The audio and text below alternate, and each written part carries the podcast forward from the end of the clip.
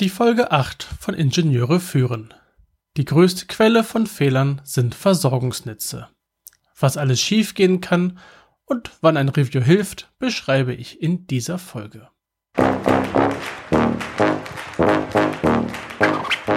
Guten Tag, hallo und ganz herzlich willkommen im Podcast Ingenieure führen, der Podcast für Führungskräfte in der Elektronikentwicklung. Es geht um Führung von Ingenieuren, Schnittstellen zu anderen Fachabteilungen, Qualitätssicherung im eigenen Bereich und weitere Themen direkt aus der Praxis. Guten Tag, mein Name ist David Kirchner, ich bin Führungskraft in einem mittelständischen Unternehmen, freiberuflicher FPGA-Spezialist, Reviewer und Lehrbeauftragter an der Beuth Hochschule in Berlin. Mit Hilfe von Reviews können Fehler in Versorgungsnetzen aufgedeckt werden. Doch was sind die Effekte von Fehlern in Versorgungsnetzen? Und noch ein paar andere Fragen habe ich auch noch und diesen Fragen möchte ich nun nachgehen. Fangen wir erstmal an, was sind denn eigentlich Versorgungsnetze im Schaltplan? Elektrische Bauelemente benötigen, na zumindest meistens, eine oder mehrere Energieversorgungen. Zumindest die aktiven Bauelemente benötigen diese Dennoch haben wir genug passive Komponenten, die auch am Versorgungsnetz angeschlossen sind. In Schaltplänen werden hierfür Versorgungsnetze eingesetzt.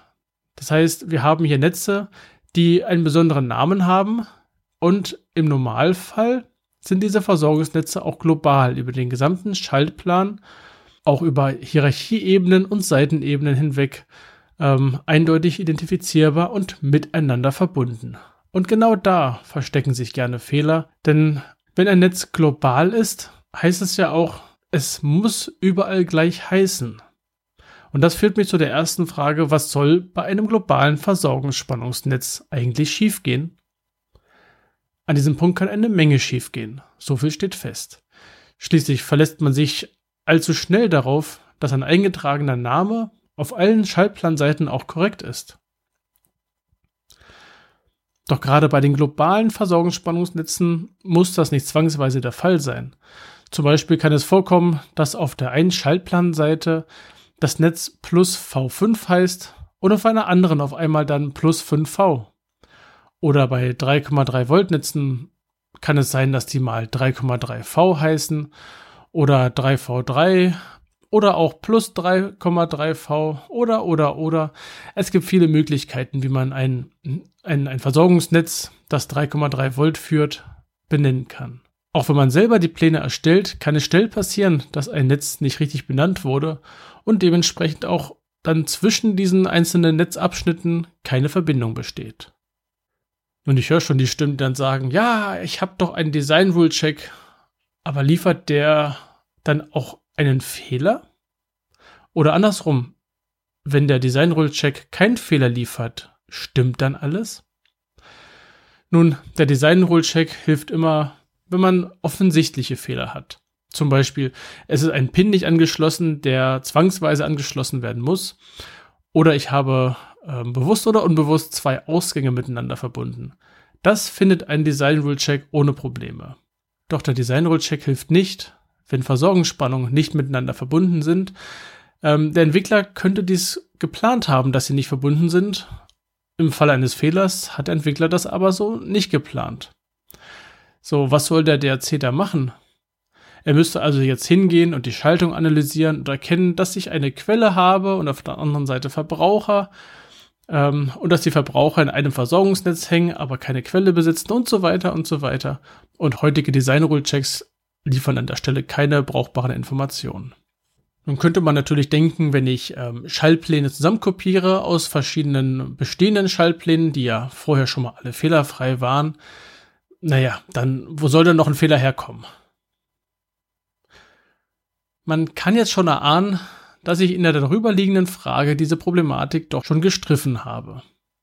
Denn es passiert mal ganz schnell, wenn ich von einem anderen Kollegen ich, natürlich bin ich ähm, Befürworter von Reuse, das ist klar.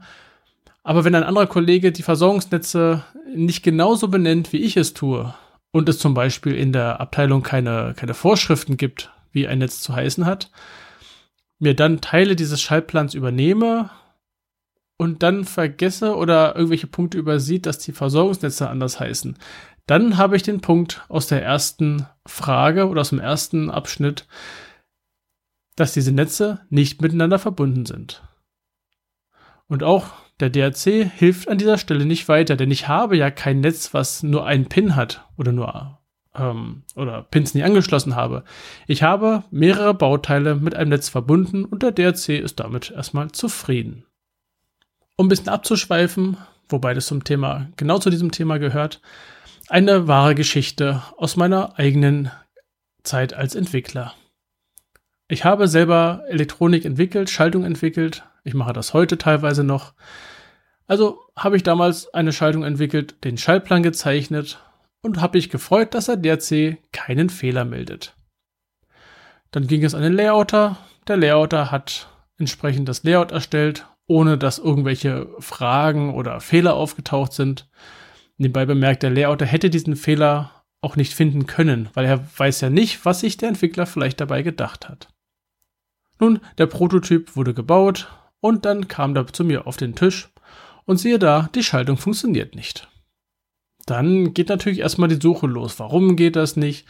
Ähm, in Betriebnahme Stück für Stück, was ist denn da los? Irgendwo ein Kurzschluss und so weiter und so weiter. Und das Ende vom Lied war, zwei Netze hießen leicht unterschiedlich. Wenn ich mich richtig erinnere, war das nur ein Buchstabe, der da anders war. Die Funktion konnte ich fehlen. Das ist kein Problem. Da waren halt ähm, entsprechende Pins zur Verfügung gestellt durch irgendwelche Bauteile. Ich konnte also diese beiden Netze miteinander verbinden. Dummerweise bei Versorgungsspannungsnetzen, die gerne als Flächen in Innenlagen ähm, ausgeführt werden, reicht es für die Funktion, aber nicht für einen EMV-Test, also für Tests der elektromagnetischen Verträglichkeit.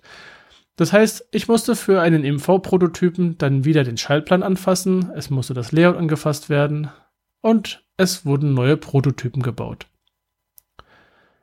Genau das war der Startschuss, als dass ich gemerkt habe, zu diesen Entwicklungen gehören entwicklungsbegleitende Reviews.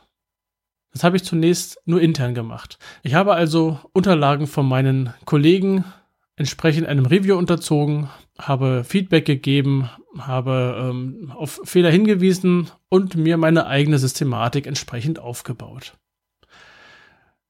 Jetzt könnte man natürlich sagen, naja, gut, dann wurde halt nochmal ein Redesign gemacht. Das Schlimme ist meistens nicht das Geld. Das Schlimme ist, dass Zeit verloren geht. Und so einen Prototypen zu bauen, kann gerne mal mehrere Wochen dauern. Und wenn man ein Projekt hat, was zeitkritisch ist, wo man an sich nicht die Zeit dafür hat, dann tun diese Wochen definitiv weh. Es ist also kein triviales Thema, denn gerade bei Versorgungsnetzen kann es schnell mal passieren, dass das Layout neu gemacht werden muss. Eine Verbindung innerhalb einer Versorgungslage oder zwischen zwei Versorgungspolygonen innerhalb einer Lage kann man nicht fehlen. Es ist praktisch unmöglich. Funktionell ja, ähm, aber dass die richtigen Eigenschaften nachher da sind, zum Beispiel für die elektromagnetische Verträglichkeit, das ist annähernd unmöglich. Und genau hier greifen die Reviews, denn ich schaue gezielt auf die Verbindung bzw. auf die Namen der Netze. Deswegen sind die Netzlisten auch so wichtig.